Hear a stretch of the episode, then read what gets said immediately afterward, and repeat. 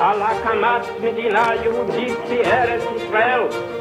היא מדינת Solving this ישראל. crisis is not a question of politics. It is a question of our own survival. Notre maison brûle. We will make America great again. Ich bin ein Berliner. J'ai décidé de ne pas être candidat à l'élection présidentielle.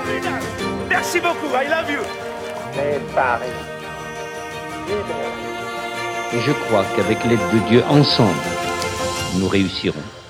Bonjour à tous, très heureux de vous retrouver pour cette nouvelle émission d'Histoire d'un discours. J'espère que vous avez passé une bonne semaine et que vous êtes fin prêt à découvrir ou redécouvrir un nouveau moment d'histoire. N'hésitez pas à interagir avec nous et à nous poser toutes vos questions avec le hashtag HDD. Sans plus tarder, j'accueille Sacha pour cette nouvelle émission. Hello Sacha Salut Maxime, bonjour à tous, très content d'être là aujourd'hui. Très content également. Après une analyse la semaine dernière des discours de François Hollande au lendemain des attentats de Charlie Hebdo et de l'hypercachère, du discours de Christiane Taubira dans le cadre du projet de loi du mariage pour tous, nous avons décidé de nous intéresser à une prise de parole tout aussi historique, à savoir le discours de Dominique de Villepin, alors ministre des Affaires étrangères, à l'ONU le 14 février 2003. Pour échanger sur les contours de ce discours, nous avons l'honneur de recevoir l'historien français et professeur d'histoire contemporaine, Fabrice Delmeda. Bonjour Fabrice. Bonjour à tous les deux et bonjour à tous. Fabrice, on le rappelle pour les rares auditeurs qui ne vous connaîtraient pas, vous êtes notamment agrégé et docteur en histoire et professeur d'histoire contemporaine à l'IFP, l'Institut français de presse, au sein de l'université Panthéon d'Assas. Vous êtes également ancien membre de l'école française de Rome, lauréat de la bourse Alexander van Humboldt. Humboldt, Humboldt, voilà. un savais- allemand, c'est dur à dire. Voilà, exactement. Je savais bien que mon allemand n'était pas très bon. Vous avez été également chercheur au centre Marc Bloch de Berlin également. Auteur de nombreux ouvrages, vous intervenez régulièrement à la radio et à la télévision. Vous avez été chroniqueur sur Europe 1 et également présentateur d'émissions sur France O et France 5. Si nous vous avons invité, c'est pour faire un bond en arrière de 18 ans et également échanger sur les contours du discours le 14 février 2003 au sein de l'ONU, l'Organisation des Nations Unies. Ce jour-là, le ministre de l'époque, Dominique de Villepin, prononce un discours qui marquera l'histoire, le non-engagement de la France lors de la guerre d'Irak. Sacha, avant d'entendre ce discours et d'échanger avec, euh, avec Fabrice, est-ce que tu peux, s'il te plaît, nous rappeler le contexte de cette prise de parole? Oui, tout à fait. Alors comme tu l'as rappelé Maxime, Dominique de Villepin était le 14 février 2003 un ministre très important au sein du gouvernement de Jacques Chirac. Et c'est le 14 février 2003, en tant que ministre des Affaires étrangères, qu'il prononce devant le Conseil de sécurité des Nations Unies à New York un discours qui affiche l'opposition de la France face à une éventuelle intervention militaire alliée contre l'Irak. Alors pour rappel, hein, le contexte de ce discours va nous plonger dans des heures de grande instabilité géopolitique. À la suite de l'opération Tempête du désert, qui avait pour but de mettre fin à l'occupation du Koweït hein, par l'Irak, Saddam Hussein, Saddam, bloque l'accès à certains sites aux inspecteurs de l'UNESCOM. Ils étaient alors chargés de contrôler euh, le démantèlement des armes nucléaires. Les, les réactions de Saddam Hussein laissent croire qu'il dispose justement d'un programme nucléaire. Les événements du 11 septembre ont donné une nouvelle impulsion pour la destitution de Saddam Hussein. Lors de son discours de l'Union le 29 janvier 2002, George W. Bush dénonce l'Irak, l'Iran et la Corée du Nord comme étant l'axe du mal, soupçonnés d'être en liaison avec des organisations terroristes et de détenir des armes de destruction massive. Alors, il va avoir d'ailleurs une, on va, d'ailleurs évoquer euh, la possibilité d'une invasion, invasion militaire. Alors cette situation va diviser les membres permanents de l'ONU. Les États-Unis, soutenus alors par la Grande-Bretagne, sont favorables à une résolution qui autorise en cas de non-coopération l'usage de la force. La France, appuyée par la Russie et la Chine, refuse d'imaginer ce scénario. Ainsi, la France cherche dans un premier temps à éviter un conflit diplomatique avec les États-Unis et soutient le 8 novembre 2012 la résolution 1441 du Conseil de sécurité des Nations Unies qui autorise l'ONU à reprendre des inspections en Irak et un plan d'envoi de casques bleus pour aller analyser la situation et faire un rapport au Conseil de sécurité. Néanmoins, l'administration de Bush n'en démord pas et pense très sérieusement au déploiement de la force.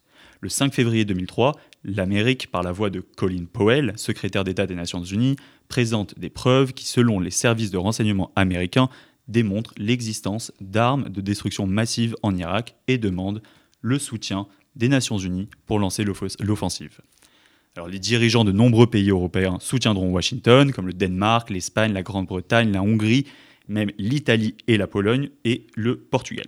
Le président Jacques Chirac, qui craint qu'une intervention déstabilise la région et qu'une multitude, je cite, hein, de mini Ben Laden soit créée, il va décider d'envoyer son ministre des Affaires étrangères, Dominique de Villepin, pour défendre la position de la France. Merci beaucoup, Sacha. C'était un petit peu long, mais au moins il faut expliquer et. Voilà. passionnant. Voilà, c'est passionnant. Il faut recontextualiser. Et c'est justement une partie de ce discours que, que l'on va écouter tout de suite. Il dure plus de 15 minutes, mais on vous a sélectionné la minute essentielle à nos yeux. Dans ce temple des Nations Unies, nous sommes les gardiens d'un idéal. Nous sommes les gardiens d'une conscience. La lourde responsabilité et l'immense honneur qui sont les nôtres doivent nous conduire à donner la priorité au désarmement dans la paix. Et c'est un vieux pays, la France d'un vieux continent comme le mien, l'Europe, qui vous le dit aujourd'hui, qui a connu les guerres, l'occupation, la barbarie. Un pays qui n'oublie pas et qui sait tout ce qu'il doit aux combattants de la liberté venus d'Amérique et d'ailleurs, et qui pourtant n'a cessé de se tenir debout face à l'histoire et devant les hommes. Fidèle à ses valeurs, il veut agir résolument avec tous les membres de la communauté internationale. Il croit en notre capacité à construire ensemble un monde meilleur. Pour la petite histoire, ce discours est préparé en France par le ministre et donc évidemment son équipe, dont notamment Bruno Le Maire, qui est l'actuel ministre de l'économie, et il est revu et corrigé par le président. Son contenu n'est pas communiqué aux alliés de la France afin de provoquer un effet de surprise. Fabrice, je me retourne vers vous. Qu'est-ce que vous avez pensé de ce discours? Est-ce que l'utilisation de notions historiques est selon vous nécessaire pour qu'un discours ait un impact? Il y a deux logiques. D'abord, il y a la logique de l'époque. Il faut se souvenir que en 2003, on sort peu de temps auparavant d'une intervention qui a été lourde en Afghanistan en 2001, qui elle avait entraîné, j'allais dire, une certaine adhésion euh, massive du camp occidental et même au-delà. Pourquoi est-ce qu'on a accepté d'aller en Afghanistan? Parce que les États-Unis ont montré qu'il y avait une correspondance directe entre l'attaque sur les tours jumelles du World Trade Center à New York et le développement d'une nouvelle organisation euh, militaro-terroriste qui était Al-Qaïda et qui était soutenue par les talibans et accueillie par les talibans en Afghanistan, même s'il faut bien distinguer les talibans d'Al-Qaïda. Donc cette intervention, les Français y sont allés et ils ont le sentiment, euh, un peu plus d'un an, un an et demi plus tard, que ben, elle a peut-être pas formulé, elle a peut-être pas, peut-être pas parvenue à la meilleure réussite. Et puis deuxième chose, on a déjà eu une autre intervention en Irak. Rappelez-vous, c'était en 1991. On a attaqué en janvier 1991 l'Irak parce qu'elle avait envahi le Koweït. Et depuis, on a constaté effectivement une déstabilisation relative de la région, c'est-à-dire que Al-Qaïda est né de la présence américaine en Arabie Saoudite à l'occasion de l'opération Tempête du désert. Donc cette question-là, pour les Français, elle est, elle est assez, comment dirais-je, elle commence à être un peu bizarre. On a l'impression que les interventions ne produisent pas les effets que nous espérions. Et on l'a vécu encore plus fort. Rappelez-vous, encore dix ans plus tôt, on est allé au Liban avec la finule, on a fait une force d'interposition, et cette force d'interposition n'a pas réussi du tout à prévenir la dégradation de la situation libanaise. Et l'histoire vous donne raison, et on, ça on le verra après avec Sacha, c'est que après ce conflit, on a l'État islamique qui a été, euh, euh, qui a vu une émergence justement en Irak à la suite euh, du, du conflit entre avec les États-Unis. Ça on le verra juste après. Mais est-ce que on- quand, quand on avait échangé un petit peu sur les contours de cette de, de ce discours, vous m'avez dit clairement que l'Allemagne avait une- un rôle, un point important en, en amont du construction du, du Ouais. discours. Alors ça, c'est le point qui est très important. Vous savez, il y a un moment donné euh, où Villepin, dans ce même discours, dit, et c'est un vieux pays, vous l'avez passé cet extrait, d'un vieux continent. Et c'est pas pour rien, parce que quelques jours plus tôt, Donald Rumsfeld Oui, a exactement. traité les Européens de vieux continents, de vieux pays, en gros, La vieille ringards, Europe. la vieille Europe en dehors du coup, etc. Or, il se trouve que précisément en Europe, Jacques Chirac a accepté, lui qui a été longtemps eurosceptique, il a accepté l'Europe. Il est devenu pro-européen. Or, en Afghanistan, les Européens y sont allés. L'Allemagne même a modifié une partie de ses textes fondamentaux pour envoyer une force de projection logistique en Afghanistan. Or, là, les Allemands ne veulent pas y aller. Les Belges ne veulent pas y aller.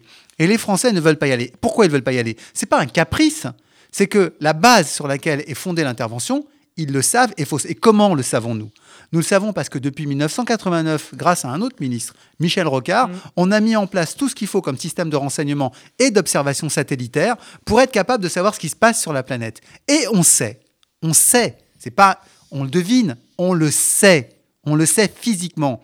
Il n'y a pas d'armes de destruction massive en Irak. Nos images nous le montrent. Les Allemands avec qui nous partageons nos informations le savent aussi. Et le chancelier Schröder, dès le départ, dit on n'ira pas. On est allé en Afghanistan, on n'ira pas en Irak. Et d'une certaine manière, Schröder arrime Chirac. Chirac tout seul, c'était difficile de refuser. Les Anglais y vont, les Italiens y vont. Vous l'avez dit, les Portugais y vont.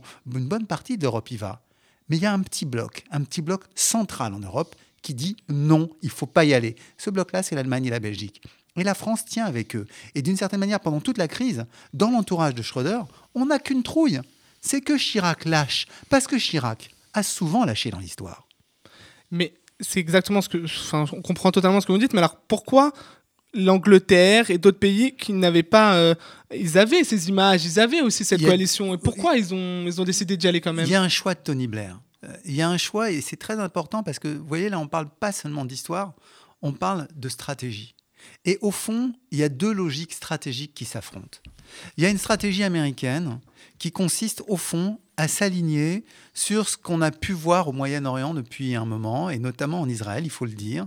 C'est l'idée que une paix durable est finalement devenue quasi impossible. Je, parle exprès d'Israël pourquoi. Parce que après la fin des accords d'Oslo, euh, après la, la ruine de cet effort qu'il y avait eu pour essayer d'arriver à une paix définitive, il y a un scepticisme et il y a l'idée qu'au fond, on va être obligé d'avoir un conflit constant. Et c'est-à-dire qu'un conflit constant, il va falloir à chaque fois détruire la nouvelle génération terroriste qui va émerger. Et d'une certaine manière, les États-Unis sont en train de s'aligner sur ce modèle-là. L'idée qu'au fond, OK, ils ont fait un conflit en Afghanistan, ils feront un conflit en Irak, si c'est nécessaire, ils feront un conflit ailleurs, etc., etc., etc., à chaque fois pour essayer de casser leur adversaire historique du moment. Et de fait, regardez qui est-ce qu'ils mélangent. Ils mélangent la Corée, ils mélangent l'Irak, ils mélangent, ils mélangent l'Iran, euh, comme si c'était autant d'étapes de gens qu'il faudrait combattre à un moment ou à un autre. Nous, Européens, on a une autre optique. On a l'optique de la paix définitive. On est même obsédés par la paix définitive. C'est elle qui nous définit. C'est elle qui nous qualifie. Nous avons créé en 1957-1958 l'Union européenne comme aspect commercial, mais derrière, il n'y avait qu'une idée, faire l'Europe exactement pour La la paix. paix. Et nous avons une vision de l'Europe même impérialiste. Nous voudrions que la paix européenne devienne en quelque sorte demain une paix interrégionale et une paix mondiale. Et ça, c'est la philosophie de Jacques Chirac, c'est la philosophie sous-jacente au discours de, de Villepin. Mais, vous qui êtes un expert des, des outils de propagande, je pense que la réponse est oui. Comment on peut considérer que les États-Unis, qui est quand même donc la première puissance au monde à l'époque et même maintenant, utilisent des images de propagande? Car on voit, on mettra sur les extraits dans, dans nos réseaux sociaux, on voit le secrétaire d'État arriver avec des photos, même une fiole, considérant que euh, voilà c'est une arme de destruction massive.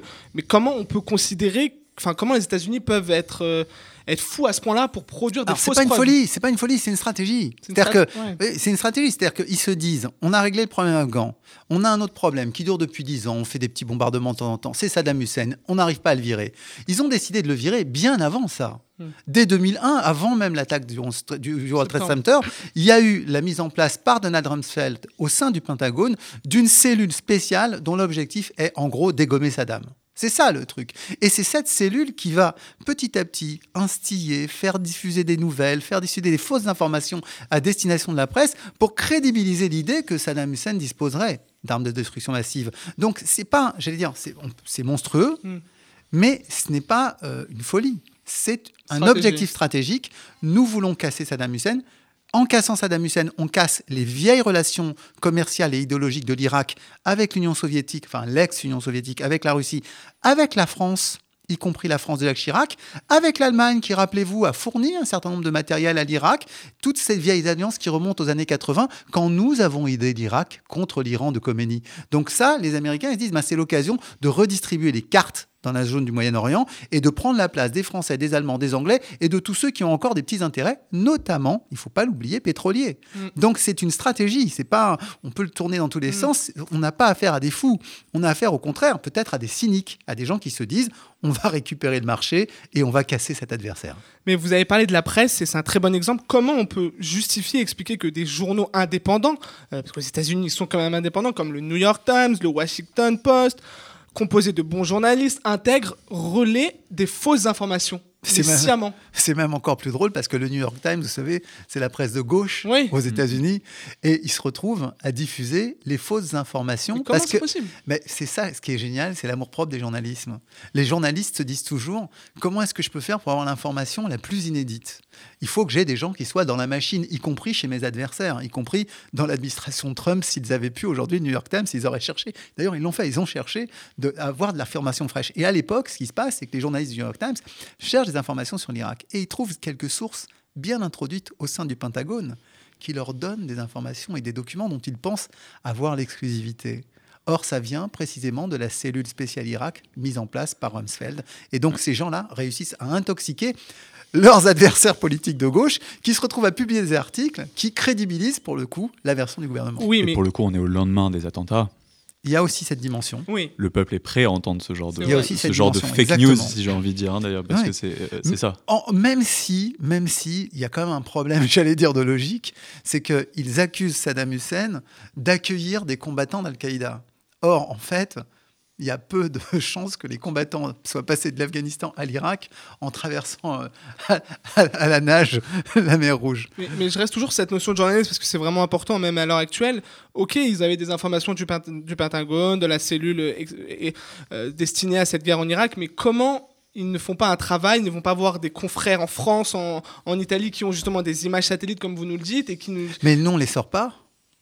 On n'a pas sorti. Parce qu'il y a aussi cette dimension, c'est que euh, c'est nos alliés, Ouais, les Américains. C'est ce, que dit Dominique de Villepin également. Il Donc, de- c'est nos alliés. On est dans l'OTAN. Mm. On est dans l'OTAN. euh, on est avec eux en Afghanistan. On est dans le dispositif militaire intégré en Afghanistan. Il faut quand même dire les choses. hein. Mm. Donc, c'est nos alliés. Et on ne veut pas non plus franchir un certain niveau de, de dénonciation. Donc, Chirac va en parler. On le sait aujourd'hui. Il en parle téléphoniquement. Il le dit à bouche. Nous savons. Mm. Mais il va pas plus loin. Et euh, d'une certaine manière, euh, les Britanniques qui auraient, eu les moyens aussi de, le dire ne le font pas parce que eux, ils partent du principe qu'il faut être avec les Américains. Parce qu'en en fait, ils partent du principe que la défense britannique doit rester arrimée à la défense américaine. Sinon, il risque d'y avoir un gap technologique dans l'usage et dans les pratiques militaires, et donc il risque d'être largué. Nous, on est persuadés que on s'est mis à niveau avec l'intervention en Afghanistan. Donc on considère qu'on n'a pas de retard, en quelque sorte, stratégique et opérationnel. Donc on peut faire l'impasse. Les, Anglais sont dans une autre logique. Oui, donc il y a un petit peu des enjeux aussi politiques. Ah, oui, il y a- il y, y a beaucoup d'enjeux. C'est ça qui est très frappant, c'est que c'est une décision dont on a l'impression que c'est une pure décision morale, Mm. mais en réalité, ce qu'elle met en jeu, c'est extrêmement lourd, varié et profond. Et pour faire un focus un petit peu sur ce, discours même, comment, à l'époque, ce discours a-t-il été accueilli par les médias? Alors, les chaînes d'information actuelles n'existaient pas ou elles étaient en train de se démocratiser. Euh, voilà, est-ce que ça a fait la une des journaux? On a vu qu'il y a eu beaucoup de manifestations au lendemain euh, de, ce discours, justement pour demander la paix et non, et non l'engagement de, de la France, la Grande-Bretagne euh, dans ce conflit. Comment ça a été perçu ce discours dans la société française? Il y a une immense fierté. Une immense fierté parce que à cette époque, la position pacifique de Jacques Chirac est très largement dominante. En gros, hein, on est presque à 80% d'opinion favorable à la décision de ne pas intervenir en Irak. Comme on était dix ans plus tôt, à 80% favorable à la décision de Mitterrand d'intervenir en Irak. Donc vous voyez qu'il y, a un consensus. Sur cette politique étrangère, il y a un consensus. Il y a relativement peu de voix discordantes dans l'espace public. Il y aura le louche, euh, qui lui sera plutôt favorable à l'intervention justement au nom de l'alliance, au nom des enjeux stratégiques et militaires. Mais voilà, il n'y en a pas beaucoup. Et il y a une certaine fierté parce que, au fond, la France, pour une fois, pour une fois, Mm. se permet de faire la leçon hein, aux Américains. Américains. Et ça va énormément servir Dominique de Villepin. Parce que Dominique de Villepin est ministre des Affaires étrangères, euh, mais il n'a pas tellement de base électorale. Euh, il n'est pas un élu, il n'a pas été député, il n'est pas sénateur. Vous voyez, c'est pas quelqu'un qui a un ancrage municipal. Or, à l'époque, rappelez-vous, son grand concurrent, c'est celui qui, lui, est un, est un élu qui s'est construit depuis une municipalité, en l'occurrence. Neuilly. Ben voilà, c'est Nicolas Sarkozy. Donc, ça va tout d'un coup projeter euh, Dominique de Villepin, lui donner un, un supplément d'âme et, euh, et en quelque sorte le mettre en orbite pour une belle carrière de, de Premier ministre.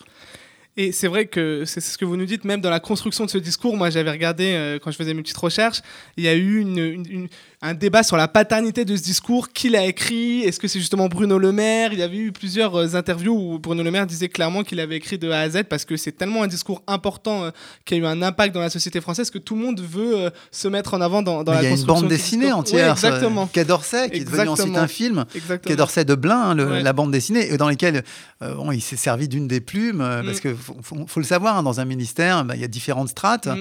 Euh, il y a la plume principale, celle qui est chargée de collationner les différents aspects, parce qu'un discours, il y a différentes parties, hein, donc euh, qui sont écrites par les différents services, euh, par la partie américaine, par la partie armement, etc. Donc euh, il y a quelqu'un qui fait la synthèse, et ensuite il faut rajouter de l'âme. Donc on, on interroge un écrivain, on demande à quelqu'un, voilà. Donc euh, il y a eu tout, cette, tout ce méli-mélo pour arriver en fait à ce texte revu, très largement Ouais. recorrigé par, euh, par Villepin, euh, et, et qui euh, surtout est très bien dit. Mm. Parce que là, Villepin, enfin, faut, faut le réécouter ce discours. hein. Mm. Euh, il, il parle super bien. Ouais, il a un- une bonne diction, ah, c'est un, acteur magnifique. Ouais, ouais. Il, il vit son discours. Mm. On a l'impression qu'il ne le lit pas. On a l'impression qu'il le- qu'il l'exprime, qu'il le porte, qu'il est en lui. Que ce n'est pas un texte de papier, mais que c'est une, une phrase qui prend naissance dans Ouais. son âme. On peut, faire, on peut faire un peu le parallèle pour les auditeurs euh, qui, qui avaient écouté le discours de Christiane Taubira justement au moment du mariage pour tous à l'Assemblée nationale où elle, n'avait pas de notes elle lisait ce discours et euh, on avait échangé sur, sur ça, c'était très intéressant. Mais est-ce que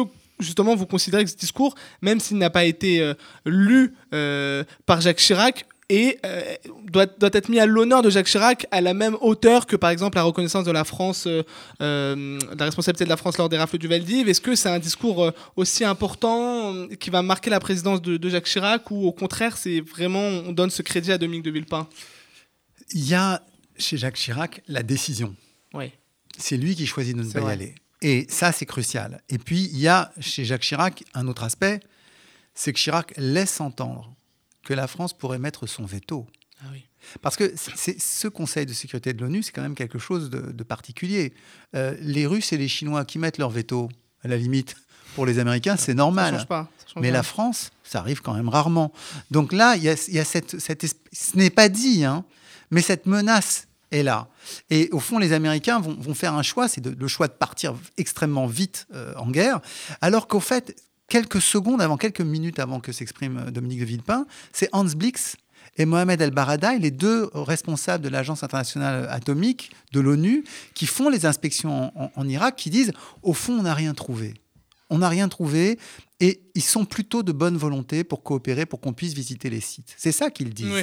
Donc c'est- aussi et, et- et Chirac, c'est ça qu'il représente d'une certaine manière, c'est cette espèce de constance de la communauté internationale depuis les années 80, c'est-à-dire depuis l'effondrement du, du mur de Berlin, cette idée qu'avait eu George Bush père qu'il fallait qu'il y ait un nouvel ordre juridique international qui repose sur ce qu'on appelait le droit international, j'aime beaucoup cette liaison, le droit international, eh bien, c'est vrai que nous, nous, les Français, nous sommes les soldats de cet idéal-là.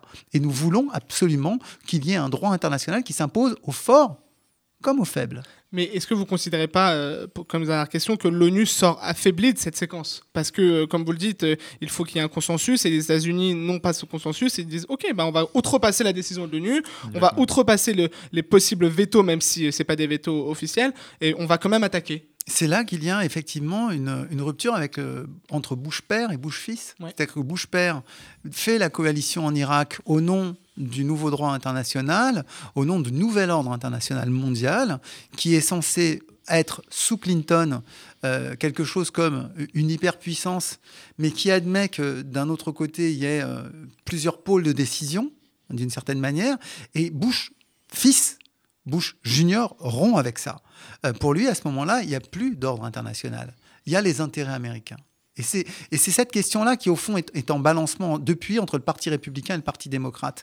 Entre le dialogue, entre, enfin le dialogue, on peut dire, le, la- le contraste entre Obama et, et- et Trump. Indépendamment des résultats et des effets de leur politique. C'est deux philosophies différentes. Obama, c'est celui qui dit il faut restaurer justement cet ordre international. Nous devons être, nous Américains, comme superpuissance, comme hyperpuissance au service de l'ordre international. Et Trump qui dit non, pas du tout. On doit s'affranchir de ça parce qu'en tant qu'hyperpuissance, on doit pouvoir ménager nos intérêts qui sont menacés militairement, économiquement, diplomatiquement et même socialement. C'était, c'était passionnant. On, on le voit bien, plus d'un an et demi euh, après, plus d'un an et demi après, les États-Unis ont donc décidé de déclarer la guerre à l'Irak sans le soutien, comme vous venez de le dire, de la communauté internationale. Dix jours après, hein. Dix jours après. Le discours de, de, de, de- de Villepin, c'est le 14 février. Et le 25, 25. euh, oui. c'est c'est le, dé- c'est le point de départ. Ouais. un, mois, un, un mois, pardon, un mois après. Je crois Ouais. que c'est le 29 mars, le début de l'offensive. J'ai confondu un an et un mois. Et donc, sans le soutien de l'ONU, de lancer cette offensive. Nous, l'avons, nous ne l'avons pas écouté, mais il est important également de citer une autre partie du discours de Dominique Villepin sur les conséquences possibles de cette guerre. Je le cite N'oublions pas qu'après avoir gagné la guerre, il faut construire la paix et nous ne voilons pas la face. Cela sera long et difficile car il faudra préserver l'unité de l'Irak, rétablir de manière durable la stabilité dans un pays et une région durement affectée par l'intrusion de la force. Rapidement, Sacha, désolé de te presser, est-ce que l'on peut dire, euh, est-ce qu'on peut dire que Dominique de Villepin avait raison? Que s'est-il passé après l'invasion américaine? Alors déjà, donc l'invasion américaine, euh, juste après le discours, euh, ça va conduire à une défaite rapide de l'armée irakienne, à l'arrestation et à l'exécution euh, de Saddam Hussein, ainsi qu'à la mise en place d'un mouvement, d'un nouveau gouvernement. Cette, guerre, cette guerre aura donc duré en tout et pour tout 8 ans et s'est soldée évidemment sur un échec. Alors Maxime, quand tu- comme tu l'as dit, hein, aucune arme de destruction massive n'a été retrouvée en Irak. Alors qui a menti? Sait pas, la CIA a appelé des coupables, euh, les informations collectées n'étaient pas assez solides, euh, les, analystes, euh, les analyses ont été bâclées et les conclusions ont été fondées sur des hypothèses un peu erronées. D'ailleurs, il y a un rapport officiel d'enquête hein, qui sera publié en 2005 qui affirme que cette affaire est l'une des faillites du renseignement les plus préjudiciables de l'histoire américaine. Alors surtout Maxime, hein, il faut le rappeler, en plus des centaines de milliers de victimes que, cette guerre, euh, que cette guerre a faites, euh, cette invasion est considérée comme la première pierre de l'édifice à la construction de l'État islamique. En effet, hein, il faut le rappeler, c'est plus de 11 ans plus tard, en juin 2014 à Mossoul, au nord de l'Irak, que l'État islamique procla- proclame pour la première fois son califat. Donc, on peut un petit peu conclure que Dominique de Villepin avait justement raison dans sa citation de OK, il y a une guerre, mais il faut quand même assumer euh, par la suite euh, les conséquences et on les voit, elles sont dramatiques. Merci beaucoup, Sacha, pour ce rappel des faits. On a pu le voir pendant ces 25 minutes passées à vos côtés, l'importance de ce discours politique. Beaucoup d'historiens ont publié sur ce moment d'histoire, voyant dans ce discours l'influence gaulliste du président Jacques Chirac. Il peut paraître simpliste d'affirmer plus de 18 ans après que Dominique de Villepin, sous le contrôle de Jacques Chirac, a eu raison de ne pas s'engager dans cette guerre, au regard du flou qui régnait à l'époque, et surtout des conséquences de cette guerre à l'heure actuelle. Mais il est tout à fait légitime, comme on a pu le voir, de dire que l'histoire a donné raison à Dominique de Villepin. Un grand merci à vous, Fabrice Almeida, pour la qualité de nos échanges et vos analyses et euh, l'ensemble de vos... éléments complémentaires. On peut vous retrouver dans toutes les bonnes librairies de France pour acheter vos nombreux livres et le plus récent, les archives secrètes des armées. Rendez-vous désormais sur nos réseaux sociaux, sur Twitter et Instagram, histoire d'un discours, pour retrouver l'intégralité de ce discours et de nouvelles vidéos explicatives. On compte sur vous pour diffuser le plus possible avec le hashtag HDD. Merci à vous les auditeurs de nous suivre et comme dirait Valérie Giscard d'Estaing, Au revoir.